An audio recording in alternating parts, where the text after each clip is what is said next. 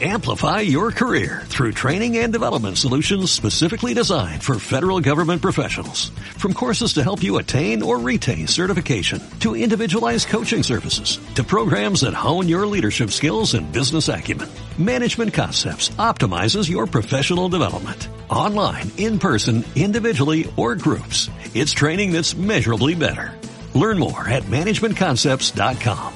That's managementconcepts.com. El Centro de Análisis Político de la Universidad de AFIT presenta CAP Radio. CAP Radio. Un espacio de debate, análisis, entrevistas y lo mejor de la actualidad nacional e internacional.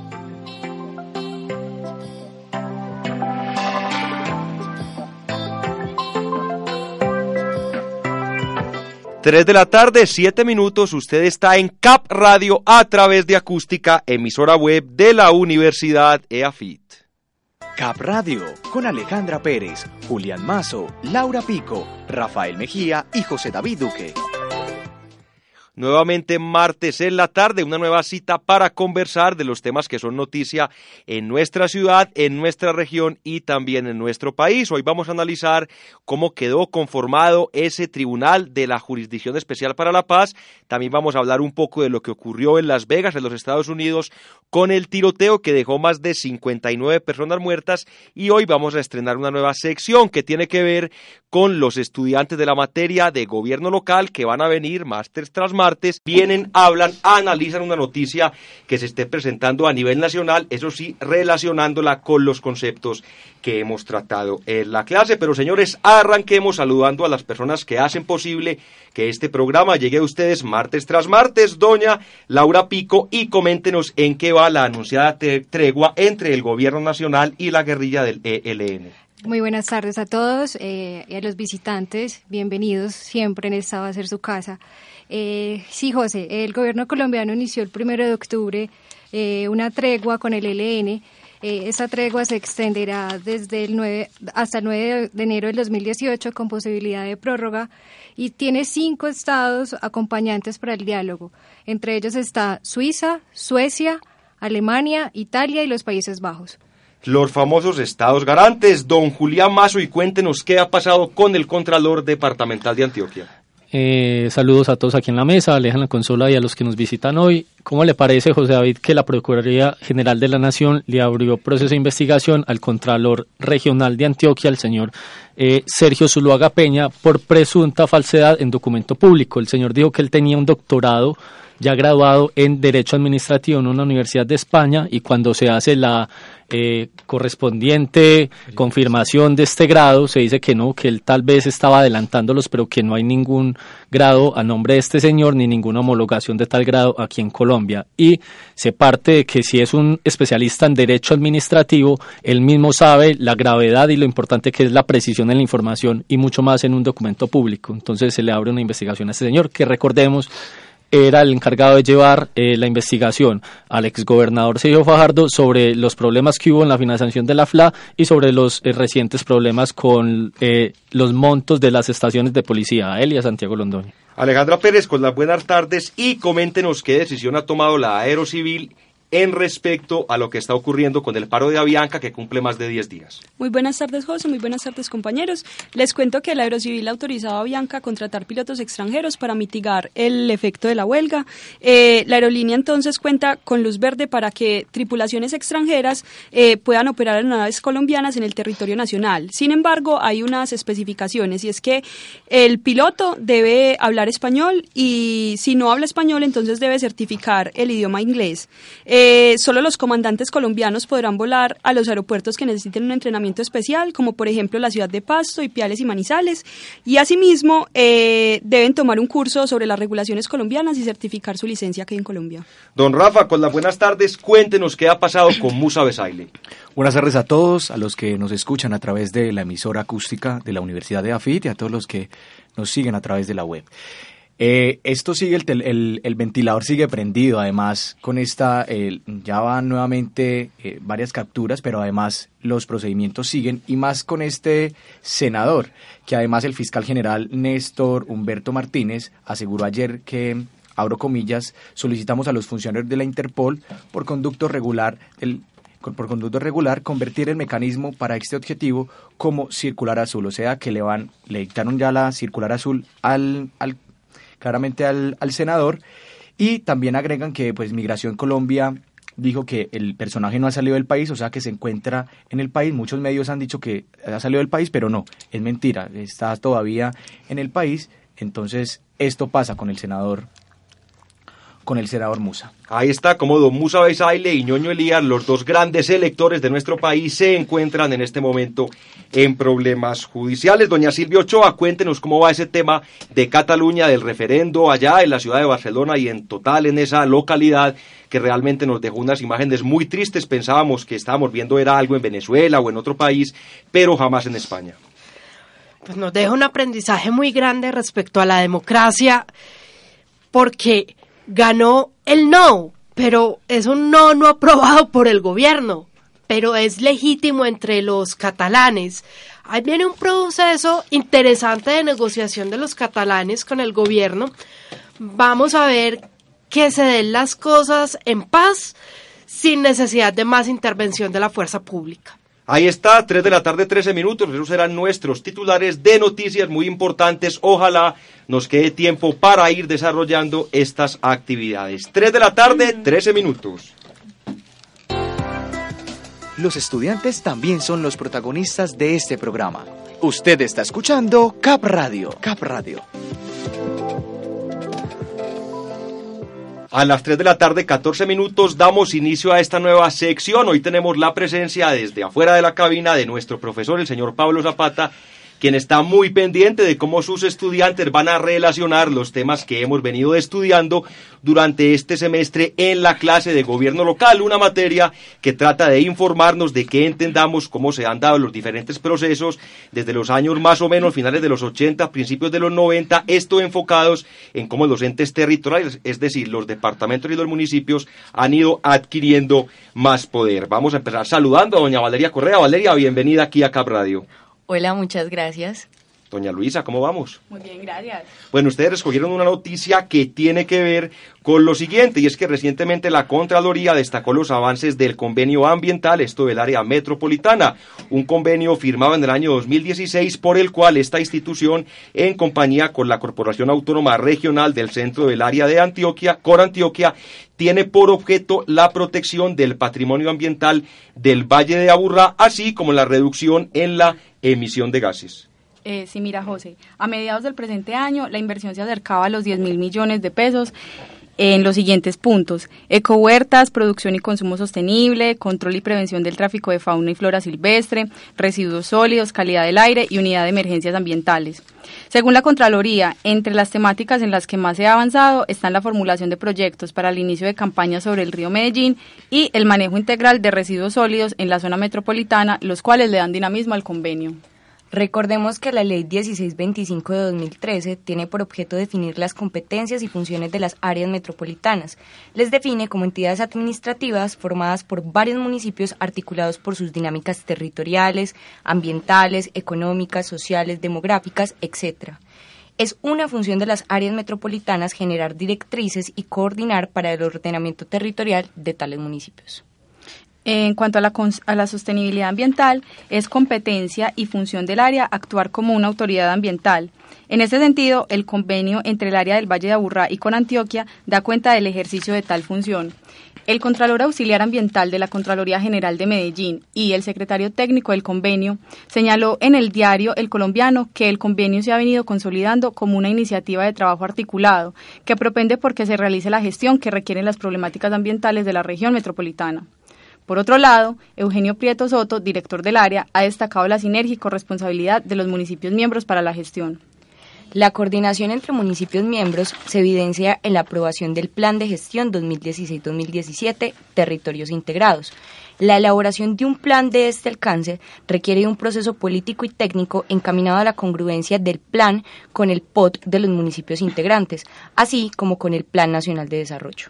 No obstante, en situaciones ambientales adversas, la respuesta de los municipios miembros del área metropolitana cuestiona los principios, los principios constitutivos de la misma.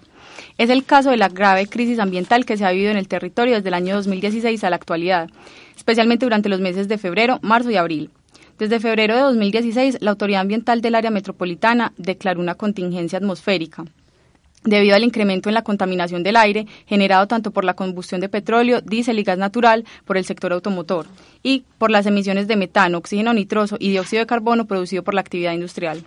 Específicamente, el municipio de Medellín aplicó una serie de medidas de choque en función de la mejora de la calidad del aire, entre ellas la implementación de un día sin carros ni motos, restricción del uso de vehículos oficiales de la alcaldía de Medellín para servidores públicos, limitación en la circulación de volquetas en el perímetro urbano, entre otras.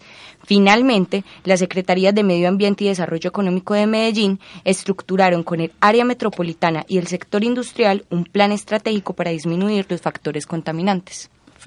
Federico, Gutiérrez en varias ocasiones ha criticado la acción del área metropolitana, ya que considera que esta institución no ha tenido avances notorios en la mejora de la calidad del aire. En temas de sostenibilidad ambiental, el principio de corresponsabilidad y el proceso de coordinación se han visto opacados, ya que las acciones emprendidas en Medellín no redundan en acciones articuladas con el resto de municipios, mostrando problemáticas a nivel político en donde los intereses entre los gobiernos locales impiden la convergencia de acciones estratégicas para el logro de objetivos conjuntos.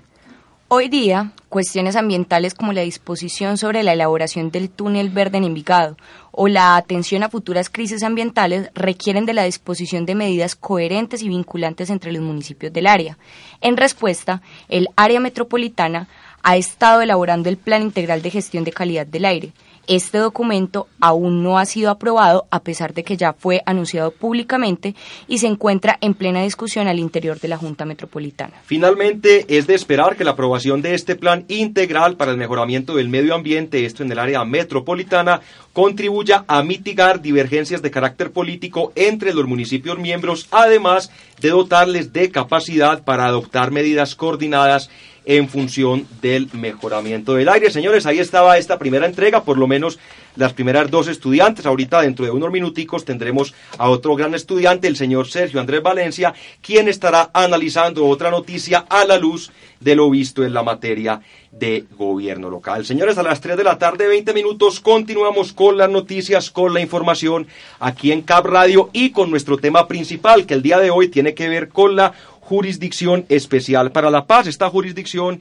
fue creada el 23 de septiembre del año 2015. Mediante ella, el gobierno nacional, esto en el marco de las negociaciones de paz de La Habana, acordaron crear esta jurisdicción para que ejerciera labores de carácter judicial. El objetivo de la JEP es investigar y esclarecer, además de perseguir y juzgar violaciones a los derechos humanos que tuvieran lugar en el conflicto armado. Aquí hay que especificar tres diferentes sanciones que se van a, otorgar en este tribunal. En primer lugar, las sanciones primarias que se impondrán a quienes reconozcan su responsabilidad en acciones ilegales. Aquí las penas serán de 5 a 2 años. También están las sanciones alternativas, las cuales tienen una función netamente retributiva y las sanciones irán entre los 2 y los 4 años de prisión. Finalmente, las sanciones alternativas que tienen una función netamente, perdón, me enredaba yo las sanciones ordinarias, que éstas se impondrán a quienes no reconozcan ningún delito y este tribunal logre demostrárselos. Aquí las penas irán entre los 15 y los 20 años, tal y cuál se hace en la jurisdicción penal normal. Siguiendo con este tema, ya la semana pasada se dio la escogencia de estos magistrados, esto por parte del secretario general de la ONU, el Consejo Europeo de los Derechos Humanos, la Sala Penal de la Corte Internacional de Justicia, además de la Comisión Permanente Universitaria los cuales eligieron a 38 magistrados titulares. Ese tribunal quedó conformado de la siguiente manera. Van a haber seis defensores de derechos humanos, seis académicos, cuatro jueces ordinarios, dos jueces penales militares, además de ocho exfuncionarios de la Fiscalía y de la Procuraduría General de la Nación. Señores, una primera impresión de lo que es esta jurisdicción especial para la paz.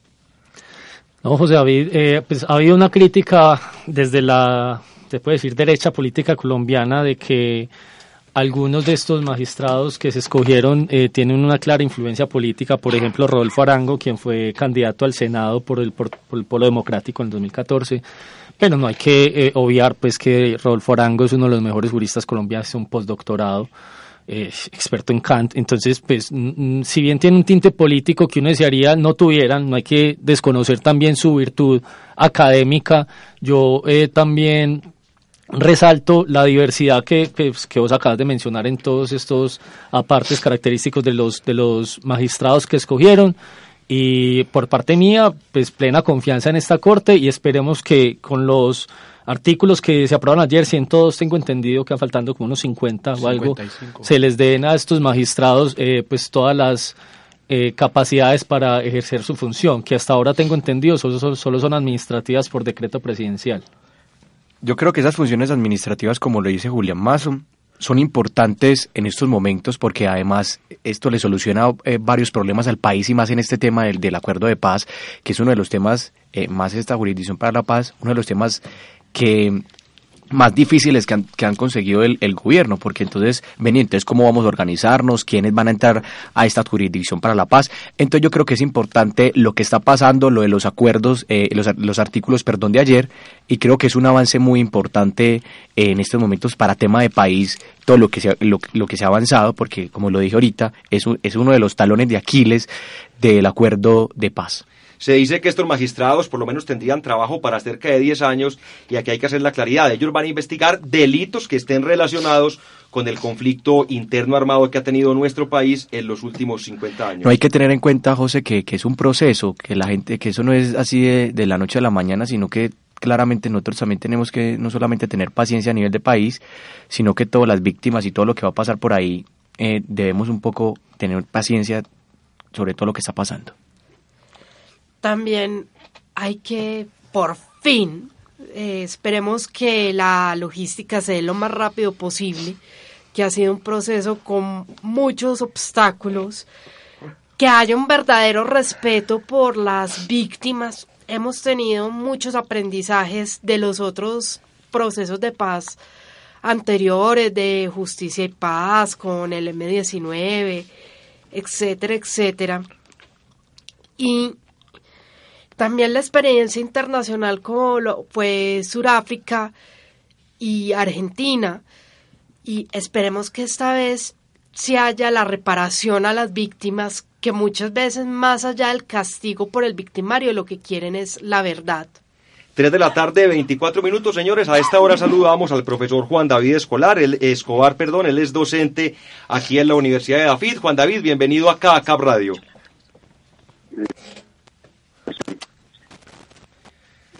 Tenemos problemas con la comunicación del famoso diablillo de la tecnología que hace presencia en las instalaciones espectaculares, entre otras cosas, de acústica ubicadas también en el cuarto piso del bloque 38 de la Universidad de Dafid. Juan David, ¿nos escucha ahí de pronto? Sí, yo escucho bien. Juan David, estamos comentando hoy aquí en nuestro programa la Jurisdicción Especial para la Paz. Estamos hablando de las tareas que tendrá, de cómo quedó conformada y queremos escuchar una primera impresión suya sobre lo que es este nuevo tribunal que, recordemos, va a juzgar tanto a exguerrilleros como militares y personas que se acojan a él teniendo en cuenta o que estén relacionadas con la violencia que se ha vivido en Colombia en los últimos 50 años. Pues para mí es un es un es el resultado de un proceso pésimamente diseñado. Esa justicia especial para las FARC, como yo prefiero llamarlo, es finalmente la materialización de lo, del objetivo general de ese acuerdo extorsivo de las FARC, que es la impunidad. El acuerdo que es de impunidad, no de paz, entre ese cartel narcoterrorista y el gobierno actual, pues es un acuerdo que viola la soberanía popular, que sustituye a la Constitución y que configura en sus mecanismos e instituciones un delito de traición a la patria, eh, pero que finalmente lo que logra es configurar el más peligroso efecto del acuerdo, que es la instalación de un sistema judicial diseñado para los delincuentes y por los delincuentes, que va a formalizar el objetivo de este grupo delincuencial que es no pagar por los delitos cometidos durante décadas e igualando a las fuerzas militares y a los ciudadanos a la misma categoría de los delincuentes. Eh, y que finalmente va a servir para, como dijo, legalizar que ellos no cometieron delitos, quedar impunes y atacar a quienes ellos por las vías de las armas no pudieron neutralizar. Juan David, pero digamos que su crítica va más enfocada hacia las personas que conforman este tribunal o por el contrario al simple tribunal, es decir, a las labores que tendrá y a esa función de ejercer justicia. El, tribunal es simplemente el corazón de un acuerdo de impunidad. Entonces, de entrada, la idea es una cosa perversa y ya la forma en que como se configuró eh, y las personas que quedaron supuestamente al cargo de eso, ya pues en eso hay otras críticas, pero mi, objeción inicial era que es un instrumento perverso, pero que lo que está es diseñado para garantizar la impunidad. Entonces yo sobre las sobre las personas pues no, no he hablado, eh, pues porque es un sistema ahí muy extraño diseñado por cuatro personas, eh, tres, todos extranjeros, tres con una orientación eh, política muy conocida y otra una farmacéutica que finalmente termina por un mecanismo no muy, que no conozco en detalle, escogiendo a 51 jueces, de los cuales es muy evidente que tienen un sesgo muchos de ellos, eh, contratistas del gobierno, eh, personas con sesgos políticos y ideológicos muy definidos, colectivos de abogados con afanes históricos de venganza política, eh, que no son garantía entonces para que para que sea una cosa equilibrada, sino que de entrada se sabe que a quienes van a, a, a liberar y de cualquier cargo y pena y a quienes sí van a intentar enredarles la vida lo más posible. Hay un tema muy polémico y es que este tribunal establece tres tipos de sanciones. En primer lugar, las sanciones alternativas, las sanciones ordinarias y también se habla de las sanciones propias. La diferencia sobre todo con sanciones ordinarias, estas están relacionadas con la justicia normal, con el Código Penal, es decir, si ellos no llegasen a reconocer los crímenes y este tribunal lograra, lograra demostrárselos, aquí estarían cumpliendo penas común y corriente, pero en lo que son las sanciones propias y las sanciones alternativas, vemos que hay penas penas que van entre los dos y los cinco años. Sin embargo, desde, este tribunal se dice que no se pueden imponer sanciones en el tema político. Es decir, sin importar los delitos cometidos, todas las personas pueden aspirar a la política. ¿Cómo entiende uno que una persona que vaya a ser condenada en el, menor, en el mejor de los casos a dos años pueda de igual manera eh, presentarse y actuar en un cargo público?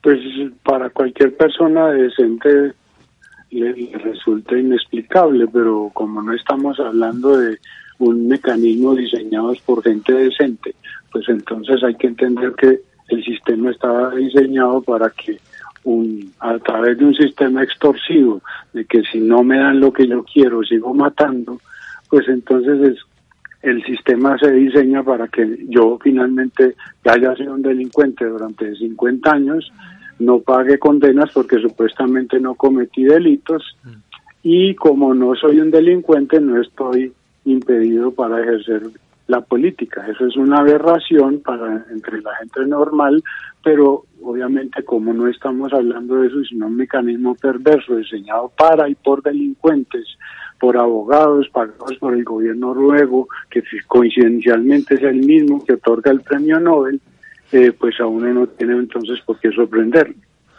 Profesor, habla Laura Pico. Eh, una pregunta de acuerdo a todo lo que usted está diciendo. Eh, ¿Usted está de acuerdo o no está de acuerdo entonces lo que el alto comisionado para la paz enfocó sus objetivos para las JEP?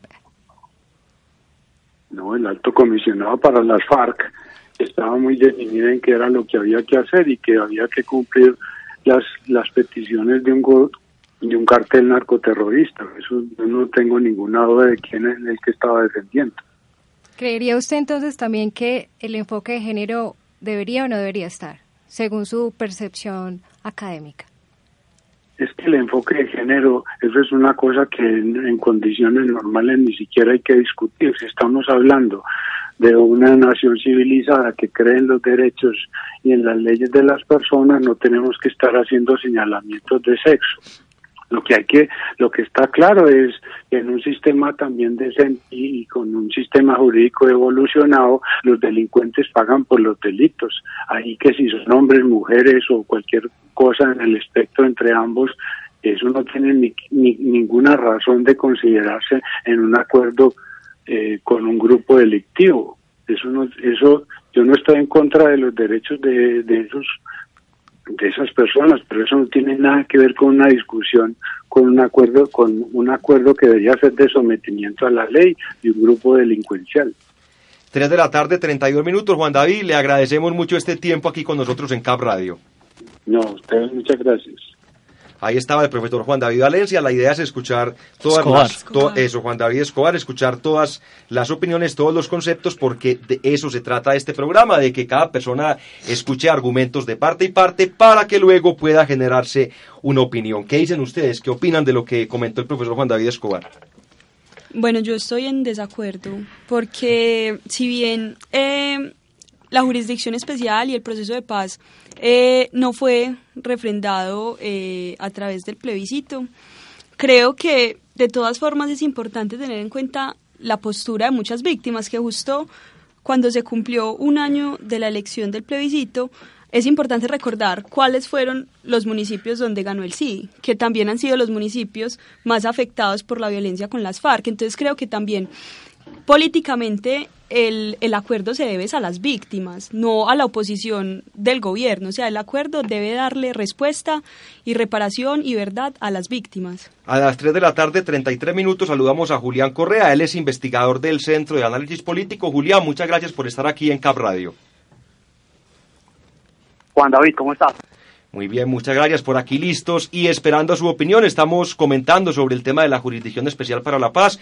Ya tuvimos al profesor Juan David Escobar, quien fue realmente muy crítico con este proceso, utilizando argumentos que en cierto sentido descalifican a estos magistrados y a la labor que ellos van a cumplir en este nuevo tribunal. ¿Usted cómo ve las tareas que tiene designada ya constitucionalmente este recién elegido Tribunal de la Jurisdicción Especial para la Paz? Yo lo que le digo, más allá de analizar las hojas de vida, los perfiles o el, la orientación ideológica de los magistrados recién escogidos, pues lo que le digo es que las funciones que tienen es tratar de aplicar ese sistema de justicia transicional y fundamentalmente esa jurisdicción espacial para la paz, que es el componente judicial del sistema y que va a tratar en la mayor medida posible de investigar, juzgar y sancionar todos los delitos cometidos en Colombia relacionados con el conflicto armado interno. Esa es la tarea grande que tiene. Y fundamentalmente juzgar y sancionar en clave transicional y restaurativa y reparativa del daño en favor de los derechos de las víctimas a todas aquellas personas que hayan sido los máximos responsables delito- de los delitos más graves cometidos en el marco del conflicto. Es decir, graves violaciones a los derechos humanos y graves infracciones al derecho internacional humanitario. Entonces creo que esa es la labor fundamental que ellos tienen que desplegar durante los 10 o 15 años que esta jurisdicción de transición va a estar vigente. Esa es su función constitucional básica. ¿Usted cree, Julián, que si van a dar abasto estos 50 magistrados para tener que realizar tantas investigaciones? Estamos hablando que son más de 50 años de conflicto armado, lo cual, sin lugar a dudas, ha dejado muchas víctimas y muchas personas que van a estar pendientes de que la justicia diga algo con respecto a sus casos. Claro, pues mire, yo en ese sentido soy algo optimista porque quedó reglamentado ya en el acto legislativo que se expidió que constitucionalizó la JEP y como había quedado ya en el acuerdo del punto 5 eh, final, que va a haber unos criterios de priorización y selección para que todas estas personas puedan concentrar ese ejercicio de la acción penal en quienes hayan tenido una mayor responsabilidad o la mayor responsabilidad en esos hechos delictivos más graves. Y con respecto a todos los otros, pues se podrá conceder una renuncia a la persecución penal condicionada a la satisfacción de los derechos de las víctimas, a la verdad y a la reparación y al reconocimiento de responsabilidad, digamos, política y moral por los daños ocasionados a las víctimas y a la sociedad en general. Entonces creo que es fundamental esa correcta implementación de esos mecanismos de priorización y de selección de casos y personas más importantes para que la jurisdicción realmente sí dé abasto con la tarea importante que tiene, que es eh, terminar definitivamente el conflicto armado en sede jurídica y judicial. Ahí está Julián Correa, investigador del CAP. Muchas gracias por habernos acompañado aquí en CAP Radio. Juan, hasta luego, usted muy bien. Bueno, ahí está, esa era la idea, la idea, tener dos posturas distintas, ya para que cada uno de los oyentes que nos sintonizan de manera multitudinaria a esta hora me reportan sintonía desde la ciudad de Bogotá, también aquí en el municipio de Envigado, en el municipio de Bello y en Itagüí. Ahí están, ya tienen las dos visiones. Por un lado, la de Juan David Escobar, quien es un poco más pesimista sobre este nuevo tribunal, y del señor Julián Correa, quien es un poco más centrado en sus afirmaciones digamos, más optimista con lo que puede ser este nuevo tribunal. 3 de la tarde, 37 minutos. Los estudiantes también son los protagonistas de este programa. Usted está escuchando Cap Radio. Cap Radio. Don Sergio Valencia, bienvenido aquí a Cap Radio. Un placer tenerlo en esta cabina. José David, buenas tardes. Un saludo para todos los compañeros de la mesa, Alejandra en los controles y para mi estimado y querido profesor Pablo Zapata. Bueno, señores, usted Cheche va a hablar sobre Sabaneta, un municipio que en el pasado fue de amplios espacios, espacios públicos, de gran zonas verdes y nula contaminación y hoy es uno de los más poblados de todo el área metropolitana. Coméntenos, Sergio, cuál es el problema que se vive allí. Así es, José David. En efecto, lo primero que hay que decir es que la hoja de ruta de desarrollo urbano que viene presentando Sabaneta actualmente está desactualizada y en ese sentido esto ha traído un problema importante para la movilidad, para el inmobiliario y para todo aquello que se relaciona con un diagnóstico de ciudad que debe ser completamente sostenible en términos de ciudad o área metropolitana en estos momentos. En 15.92 kilómetros cuadrados que tiene Sabaneta y cerca de 90.000 habitantes, existen 34.130 viviendas. Este número se ha duplicado en los dos últimos años. Julián, que vive en esta zona, lo sabe perfectamente. Sin embargo, las vías son las mismas desde el año 2009. ¿Cuáles son las consecuencias que esto ha tenido, Sergio? Precisamente por eso te decía, José, que además de que la hoja de ruta está desactualizada, esto ha ocasionado que la expansión urbana que tiene el municipio sea absolutamente desordenada y una insostenible urbanización, una dinámica que atenta contra la calidad ambiental, cultural y urbanística que presenta el municipio. Pues ¿qué se necesita? Además de analizar el plan básico de ordenamiento territorial, cosa que tengo entendido se viene realizando desde hace un año y medio, empezó también a socializarse este tema con las actividades locales. ¿Qué estrategias se vienen presentando para solucionar estos problemas? Y déjeme decirle que dicha socialización, José, tiene un plazo establecido por el Consejo de tres meses como máximo se necesita básicamente pues reglas claras para que los constructores que ostenten, que ostenten las licencias de los proyectos habitacionales puedan hacer su trabajo.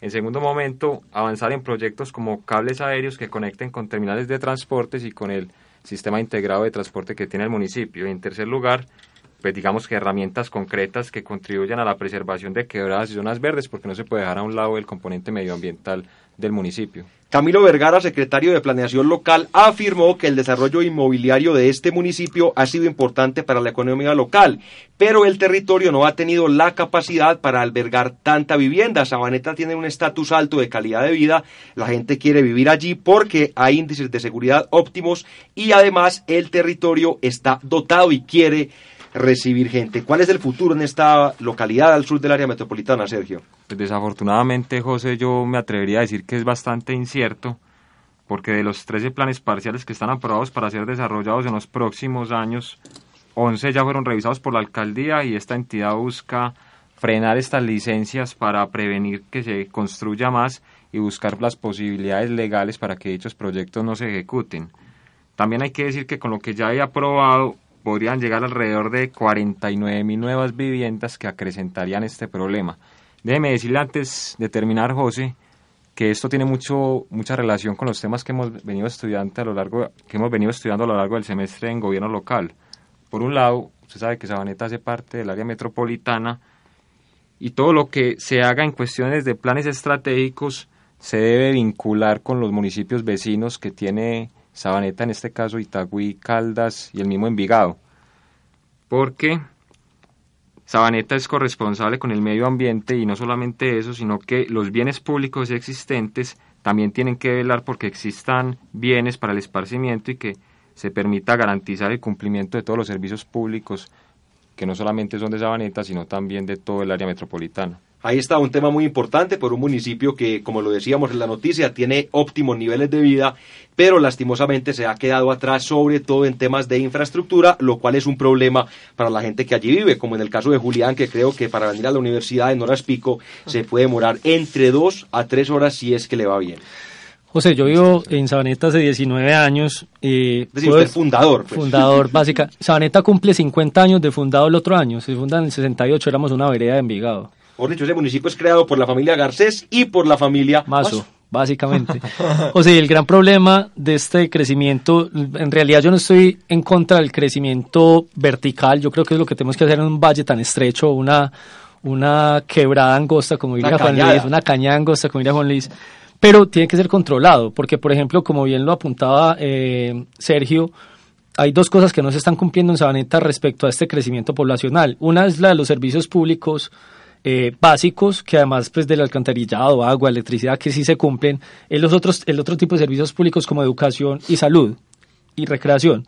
En esta recreación también se eh, eh, está ahí lo del espacio público. El espacio público se mide per cápita, es decir, por habitante. Y si la, la población de Sabaneta pasó de ser unos 15 mil, 20 mil hace 10, 15 años, hoy estamos hablando de 90 mil. Y tengo entendido, escuché al, secretario de Planeación decir que estaban aprobadas 34 mil viviendas más. Eso es al menos una persona por vivienda, yéndonos muy optimistas. 49 mil nuevas viviendas. 49 mil nuevas viviendas. Son dos personas por vivienda, otras 90 mil personas. Es un municipio que pues no sé, hagamos la, cuánto es escala, en, pasó de 15 mil personas a tener casi 180 mil personas. Eso se ve retribuido, pues obviamente el municipio va a tener más ingresos eh, por cuentas fiscales, pero pues también se debe ver en más inversión en tanto servicios públicos como digo de salud y educación y en tanto espacio público. Espero yo que se controle más en tanto esta revisión del POT y esta revisión de planes estratégicos y parciales. Ahí está, 3 de la tarde, 43 minutos. La Jurisdicción Especial para la Paz, OJEP, eh, es un organismo que se encarga de juzgar los delitos cometidos en razón del conflicto armado colombiano durante el periodo pues, de la guerra con las FARC. Eh, se ha aplicado desde la desmovilización de los paramilitares y ha tenido una larga trayectoria. No, no sé qué significa. Siempre he sido muy alejado de los temas de política.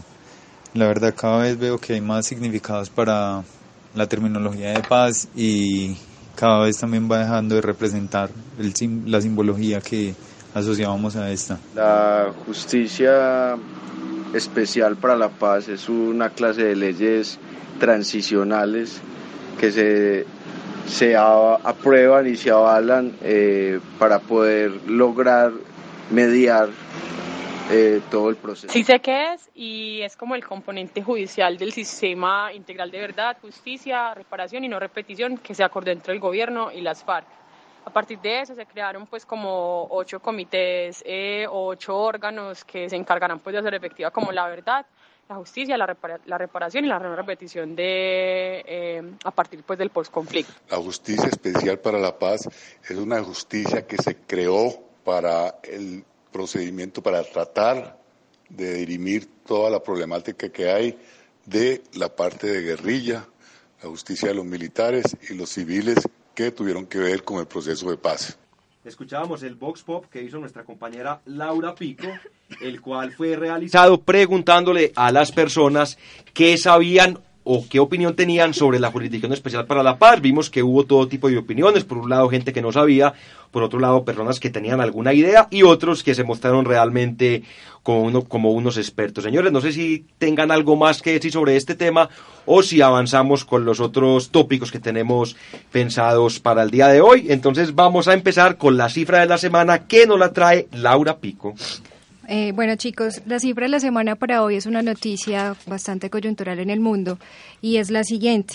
Eh, en, el sud, en el noreste del sudeste asiático, en el país de Myanmar, en la antigua Birmania, eh, está ocurriendo un éxodo masivo y una limpieza étnica a los Rohingya. Los Rohingya son la minoría étnica musulmana más perseguida en el mundo. Eh, van más de 18 mil personas que han emigrado hacia Bangladesh y van 5 mil muertos eh, en la limpieza étnica.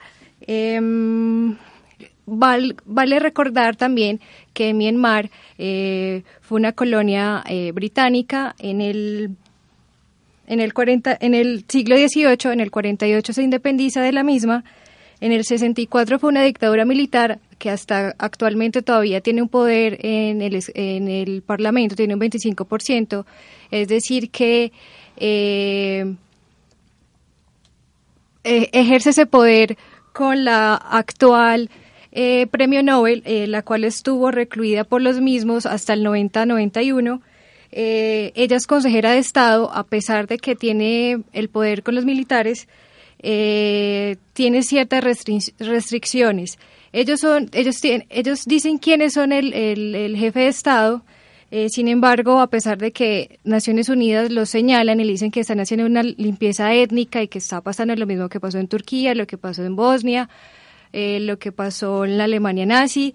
Eh, eh, aparte de este organismo internacional, también el Papa, como gobernante del, del Vaticano, también espera viajar en, en, el mes de noviembre de este año para ayudar y, tratar de sopesar y darle un aliento de tolerancia a, estos a este país en específico. Ahí está, 3 de la tarde, 47 minutos. Don Rafa, ¿cuál es su personaje de la semana?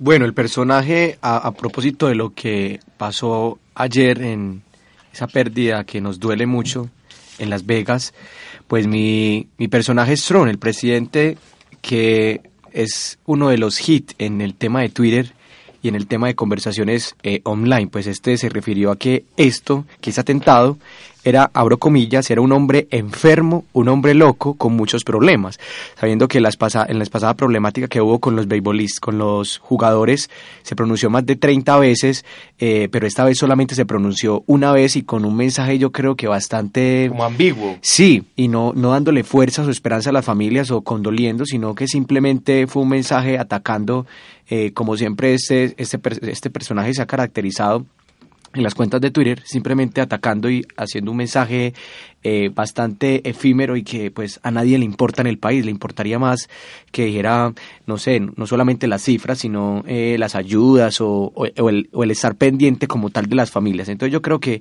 este se ganó el premio de la semana, el, el personaje de la semana aquí en Cap Radio. Doña Silvia, ¿usted de qué, no de qué nos va a hablar el día de hoy? Hoy la reflexión es sobre música y política. Son dos componentes fundamentales de la cultura y por eso existen los himnos nacionales. También podemos decir que tienen una relación de sincronía en cuanto la una cuenta las aventuras de lo que pasa en la otra. En campaña normalmente se acompañan y nos dan un gran menú de diversos de platos, de sonidos para disfrutar. Y en el fondo buscan es exaltar el ego a través de la subjetividad de quien las interpreta. Estos dos fenómenos buscan la legitimidad de la existencia del ser humano como tal, aunque simplemente hacen parte de la cotidianidad de la vida. Ahí está también Alejandra Pérez, nos va a hablar de una noticia muy importante, muy interesante y tiene que ver con los premios Nobel, específicamente el premio Nobel que fue entregado esta semana a tres físicos. Sí, entregado hoy, esta mañana.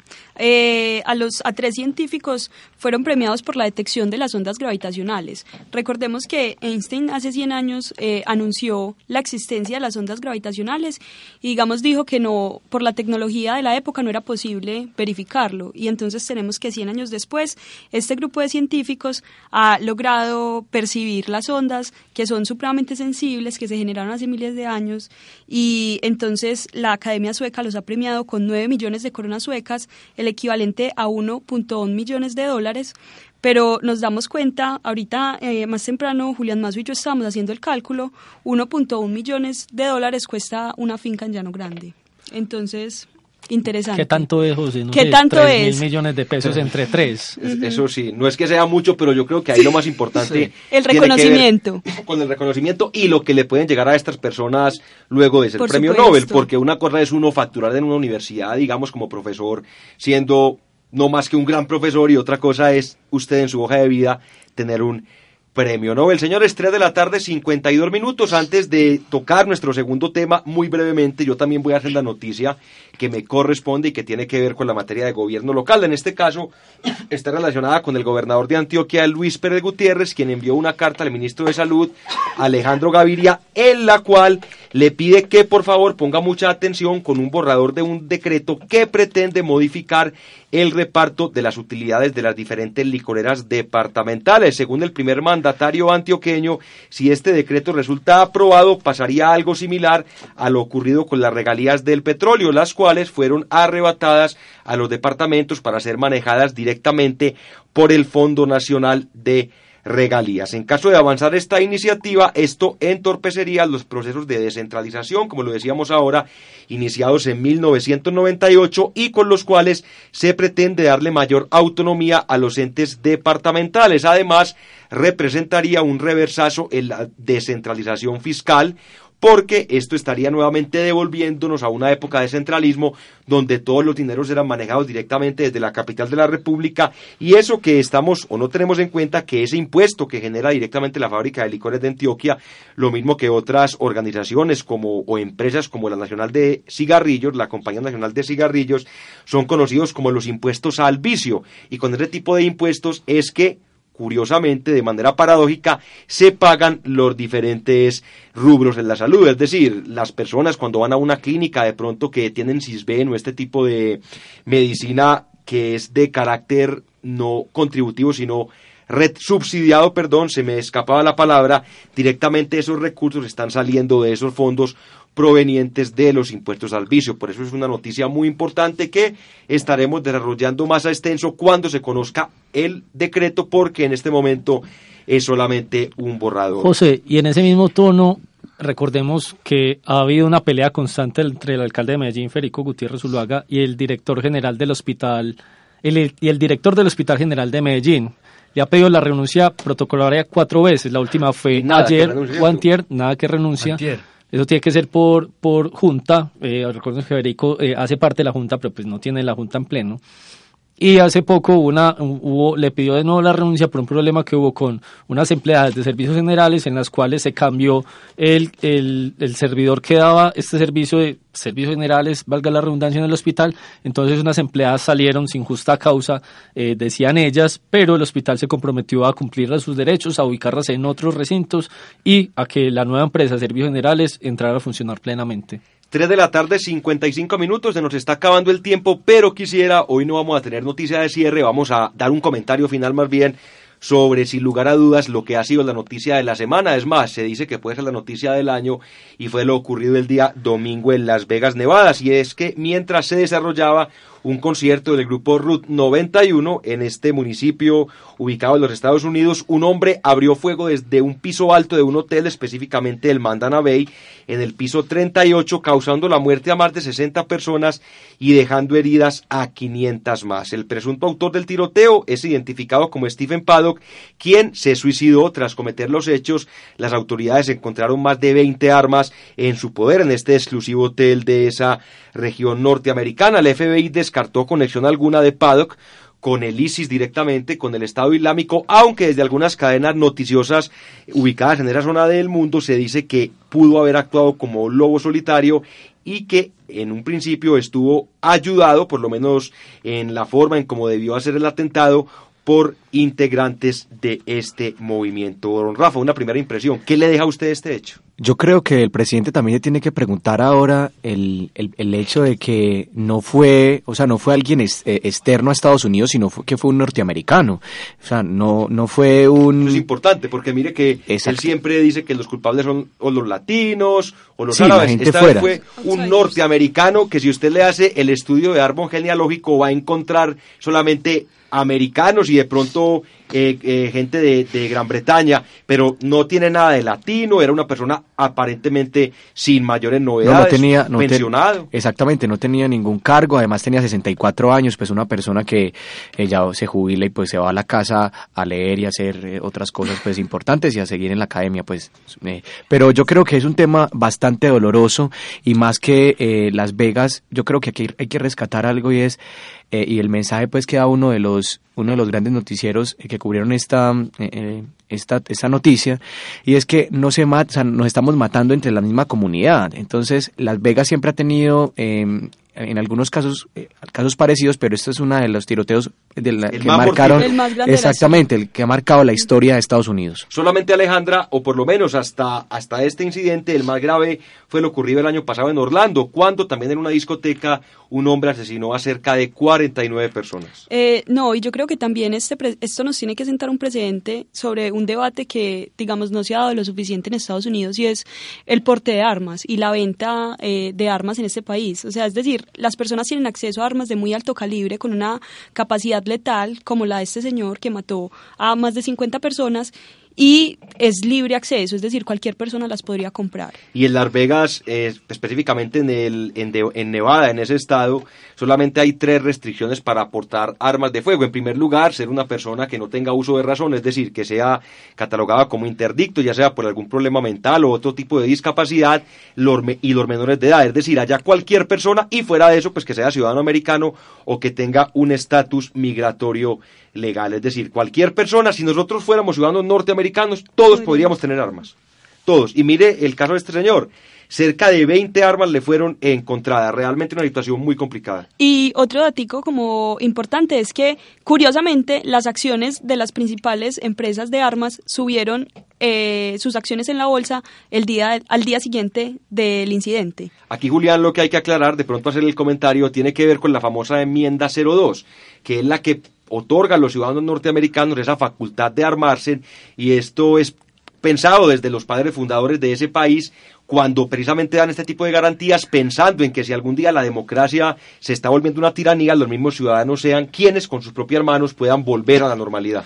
Recordemos José, que los clubes o las sociedades, eh, ¿cómo decirlo?, de, de, estos que defienden el porte legal de armas como está hoy en día, tienen un gran peso político, eh, tiene una gran capacidad de lobby y tiene una gran capacidad de, eh, de, interferencia cuando se ha tratado de legislar en contra de ellos. Recordemos que Obama le pasaron varias de estos tiroteos, trató, trató y eh, el peso político que tienen estas asociaciones de hombres pues, que, que defienden este derecho, no pudo hacerlo Obama la famosa asociación del rifle que dice que puede ser la más poderosa de Estados Unidos. Además, allá usted sabe que el lobby es legal, es decir, están siempre en los pasillos del Congreso haciendo... En House of Cards se ve claramente y desaparece con énfasis literal la asociación del rifle y recordemos que por ejemplo en el sur es donde está muy arraigada esta costumbre de yo tengo mi propiedad privada, yo en mi propiedad privada la puedo eh, defender por derecho legítimo. Entonces es algo bastante difícil que, como vos decís, viene una, de la segunda enmienda, entonces algo que está totalmente arraigado en, en la sociedad americana. Y sabe, Silvia, que es lo más paradójico, que luego de que ocurran este tipo de incidentes se dispara la venta de armas, porque la gente dice, si ocurre esto y yo estoy armado, pues puedo hacer algo para que las cosas no sean tan graves. No, yo pienso que las armas, más allá del objeto como tal, requieren un entrenamiento y una conciencia para ser usadas. Lo que sí se tiene que cuestionar profundamente la sociedad estadounidense es por qué se repiten este tipo de hechos. O sea, yo he estudiado desde los 60 que se dan estas masacres. Después fue Columbine, que fue mm, un documental muy famoso. Y ahora, otra vez esto, que la gente se enloquece y dispara contra los otros. Hay otros países donde la venta de armas no es tan controlada y no se matan en ese en esa forma tan masiva. Sí, realmente yo creo que más allá de un problema de la venta de armas tiene que ver con un problema de la misma sociedad, es decir, en qué está pensando la gente cuando es capaz de realizar este tipo de acciones. Uno realmente nos explica. En antecedentes encontramos, lo decíamos, el anterior más grave fue el presentado el año pasado en Orlando en una discoteca cuando fueron asesinadas 49 personas. En el año 2012 también en la escuela primaria Sandy Hook, esto en Connecticut, hubo 26 muertos, entre ellos 20 niños, lo cual duele aún más. Pues la muerte de cualquier persona duele, pero cuando es de un niño realmente el dolor es distinto porque es una persona que está tiene comenzando a vivir. todo por delante y otro incidente muy recordado es el que ocurrió en la Universidad de Virginia, en Virginia Tech, donde un ciudadano coreano asesinó 32 personas. Señores, 4 de la tarde, se nos acaba el tiempo. Queremos agradecerles por su compañía en esta nueva emisión de Cap Radio. Rafa, muchas gracias por haber estado con nosotros. Muchas gracias a todos. eh, Nos vemos en la próxima emisión de Cap Radio. Silvia, feliz tarde. Muchas gracias, hasta la próxima. Doña Laura Pico. Muchas gracias y espero volver a estar con ustedes compartiendo cualquier cosita. Julián, feliz tarde. Muchas gracias a todos, feliz tarde, saludo a Verónica que nos está sintonizando. Por supuesto, y también le deseamos una feliz tarde y también resto de semana a Alejandra Pérez. Feliz tarde a todos, muchas gracias. Agradecemos también a Alejandra Lopera, a Sergio en los controles y nosotros nos reencontramos dentro de ocho días. Adiós. El Centro de Análisis Político de la Universidad de AFIT presenta CAP Radio. CAP Radio. Un espacio de debate, análisis, entrevistas y lo mejor de la actualidad nacional e internacional.